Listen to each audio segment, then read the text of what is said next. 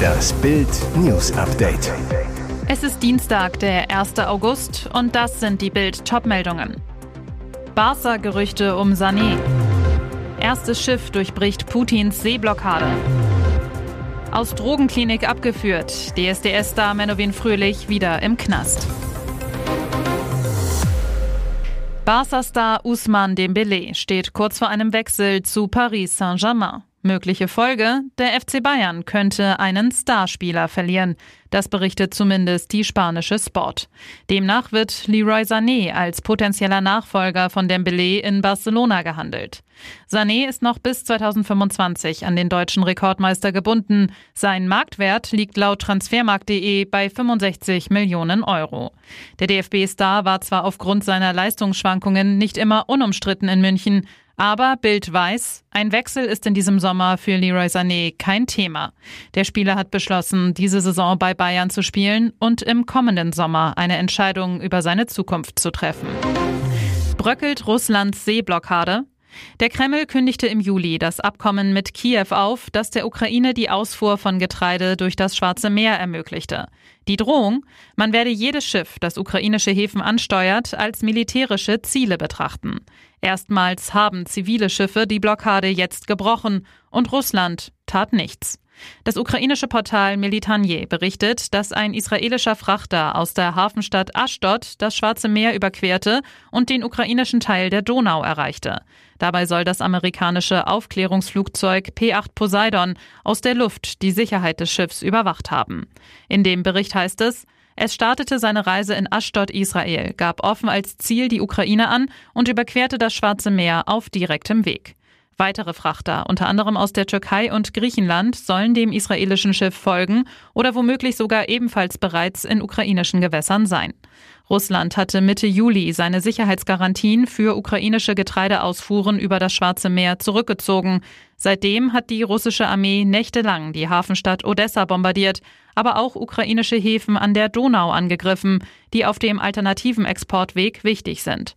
Das Getreideabkommen hatte es der Ukraine seit Sommer 2022 ermöglicht, trotz des russischen Angriffskriegs fast 33 Millionen Tonnen Getreide und Lebensmittel über den Seeweg in andere Länder zu verkaufen. Er war schon im Knast wegen Körperverletzung und Betrugs. Jetzt sitzt er wieder hinter Gittern. Dabei schien er sein Leben langsam wieder in den Griff zu bekommen. Sänger Menowin Fröhlich, der gefallene DSDS-Star. Der bekannteste Ex-Schützling von Dieter Bohlen wurde am vergangenen Wochenende verhaftet. Ihm drohen im schlimmsten Fall anderthalb Jahre Gefängnis. Was war passiert? Menowin war seit Mitte Juli in der Therapieklinik auf Schloss Falkenhof im hessischen Bensheim zum Drogenentzug. Das war gerichtlich angeordnet. Doch am Freitag holte ihn die Polizei dort ab mit einem Haftbefehl, wie Bild aus Justizkreisen erfuhr. Die Staatsanwaltschaft Darmstadt hatte eine Bewährung aus dem Jahre 2016 widerrufen. Damals wurde Menowin zu sechs Monaten Haft wegen Fahrens ohne Führerschein verurteilt. Davon muss er jetzt noch vier Monate Reststrafe absitzen. Die Bewährung aus dem Jahr 2016 wurde nun zurückgezogen, da Menowin offenbar erneut als Verkehrssünder aufgefallen war. Doch es droht ihm noch mehr Ärger, denn auch eine Strafe aus dem Jahr 2019, ein Jahr und zwei Monate wegen Fahrens ohne Führerschein unter Alkoholeinfluss, könnte nun zusätzlich vollstreckt werden. Dann säße Menowin für ganze 18 Monate im Gefängnis. Sein Rockstar-Leben fordert ein erstes Opfer. Liebesaus bei Peter Maffeis Sohn Jahres. Wie Bild aus dem Umfeld des Sängers erfuhr, haben sich Jahres Mackay, Peter Maffei heißt Mackay mit bürgerlichem Namen, so auch sein Sohnemann, und seine schöne peruanische Freundin Melissa vor ein paar Wochen getrennt. Ob's eher der Altersunterschied, Melissa ist über 40, Jahres erst 19, der Trennungsgrund war oder vielleicht auch Jahres ständige Reiserei an der Seite seines berühmten Vaters, bleibt unklar. Bild hatte im August 2022 exklusiv über das Paar berichtet, nachdem Jahres zu einem innigen Badefoto einen Liebeskommentar gepostet hatte. Damals waren die beiden seit rund fünf Monaten zusammen. Man hatte sich in München über gemeinsame Freunde kennengelernt. Nun das traurige Liebesaus. Jahres und die schöne Peruanerin folgen sich schon nicht mehr auf Instagram. Gemeinsame Fotos wurden auf beiden Accounts gelöscht. Dafür hat er jetzt noch mehr Zeit für seine große Leidenschaft, die Musik und das Singen. Wann immer sein Vater mit seiner Band zu Auftritten reist, steht Jahres mit ihm auf der Bühne, hat sogar kleinere Soloparts im Programm. Wie Bild erfuhr, soll er sogar an einem eigenen Album arbeiten. Und jetzt weitere wichtige Meldungen des Tages vom Bild Newsdesk. Brandstiftung vermutet, Autos vor Kinderklinik abgefackelt. Auf den Parkplätzen des Helios Klinikums in Berlin-Buch brannten am Morgen mehrere Autos aus. Es wird Brandstiftung vermutet. Die Feuerwehr wurde gegen 4.30 Uhr alarmiert. An der Kinderklinik in der Schwanebecker Chaussee standen mindestens sieben Fahrzeuge in Flammen. Die Einsatzkräfte aus Berlin und Brandenburg löschten die Autos, die aber zum größten Teil ausbrannten. Nach ersten Erkenntnissen muss von Brandstiftung ausgegangen werden, denn es gab mehrere Brandstellen. Die Berliner Polizei ermittelt, eine Absuche der Gegend nach den möglichen Tätern blieb erfolglos obwohl sogar ein Hubschrauber mit Wärmebildkamera zum Einsatz kam. Nach Bildinformation gab es schon am frühen Montagabend eine versuchte Brandstiftung an einem Auto im Ortsteil Buch. Die Flammen erloschen jedoch von selbst. Wie hoch der Schaden auf dem Klinikgelände ist, war zunächst noch unklar. Das wäre ein dickes Ding. Topvereine vor Stürmertausch. Umdenken beim FC Chelsea? Wie italienische Medien berichten, sind die Blues offen dafür, Starstürmer Romelu Lukaku im Sommer einzutauschen und könnten sich im Gegenzug Dujan Vlahovic von Juventus Turin sichern. Lukaku ist nach seiner Leihe zu Italienklub Inter Mailand vorerst zurück bei Chelsea. Die Engländer wollen den Großverdiener aber loswerden, um sich mit anderen Spielern verstärken zu können. Der Belgier war 2021 für 113 Millionen Euro von Inter an die Stamford Bridge gewechselt, wo aber schon ein Jahr später wieder nach Italien verliehen wurde. Auch Inter hätte sich eine erneute Verpflichtung des Angreifers offenbar vorstellen können, soll sich aber aus dem Transferpoker zurückgezogen haben, als Lukakus geheime Verhandlungen mit Ligarivale Juve bekannt wurden. Was zu einem Problem werden könnte, die Fans der alten Dame wären offenbar nicht allzu glücklich mit Neuzugang Lukaku, der immer wieder seine Liebe zu Inter betont hatte und zuletzt selbst an einem Juve-Transfer gezweifelt hatte. Wir wollen Lukaku nicht, hatten die Juventus-Fans zuletzt etwa vor dem medizinischen Zentrum des Clubs skandiert. Ex-Juve-Star Massimo Mauro zur Gazzetta dello Sport. Ich bin vielleicht altmodisch, aber ein Spieler wie Lukaku, der öffentlich gesagt hat, dass er nie das schwarz-weiße Trikot tragen wird, würde ich nicht nehmen. Ihr hört das Bild News Update mit weiteren Meldungen des Tages. Über diesen Brief könnte sich Leila totlachen, aber nur bis 22 Uhr. Bachelor-Kandidatin Leila Lahua wohnt nicht einmal zwei Monate in ihrer Wohnung und hat schon jetzt Riesenterror mit ihren Nachbarn. Letztens flatterte ein anonymer Zettel bei mir ein. Ich soll ab 22 Uhr keine Meetings mehr auf dem Balkon veranstalten. Meine Lache ist zu laut, sagte sie.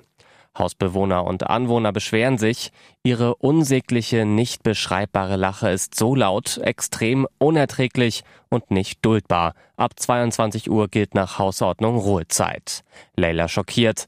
Ich habe alle Hausbewohner abgeklingelt, weil ich gerne wüsste, wen genau stört, dass ich lache. Ich habe Spaß am Leben und lache, was soll ich denn sonst machen? Klar, mein Lachen ist laut, aber das, was mir unterstellt wird, stimmt nicht. Ein weiterer Nachbar beschwerte sich darüber, dass sie in ihrer Wohnung telefoniert, forderte sie auf, eine Tür zum Wohnzimmer einzuhängen. Ich muss ja in meiner Wohnung wohnen, und wenn die Wände dünn sind, kann ich nichts dafür. Die Frankfurterin fassungslos. Mir wurde auch an Tagen, an denen ich gar nicht in Frankfurt war, unterstellt, ich würde Partys feiern. Es wird sich ohne Grund beschwert. Mit dem anonymen Zettel gab es sogar eine Attacke auf ihr Auto. Ihre Scheibenwischer wurden umgeknickt. Leila, ich werde herausfinden, wer das macht. Und ich werde weiter in meiner Wohnung wohnen wie ein Mensch, sonst wäre ich in eine Seniorenanlage gezogen. Angus Cloud, der Star der Serie Euphoria, ist mit 25 Jahren gestorben. Der Schauspieler wurde als Drogendealer Fesco O'Neill in der HBO-Serie bekannt. Mit schweren Herzen mussten wir uns heute von einem unglaublichen Menschen verabschieden, so Clouds Familie in einer Erklärung auf dem Online-Portal TMZ. Als Künstler, Freund, Bruder und Sohn war Angus für uns alle in vielerlei Hinsicht etwas Besonderes.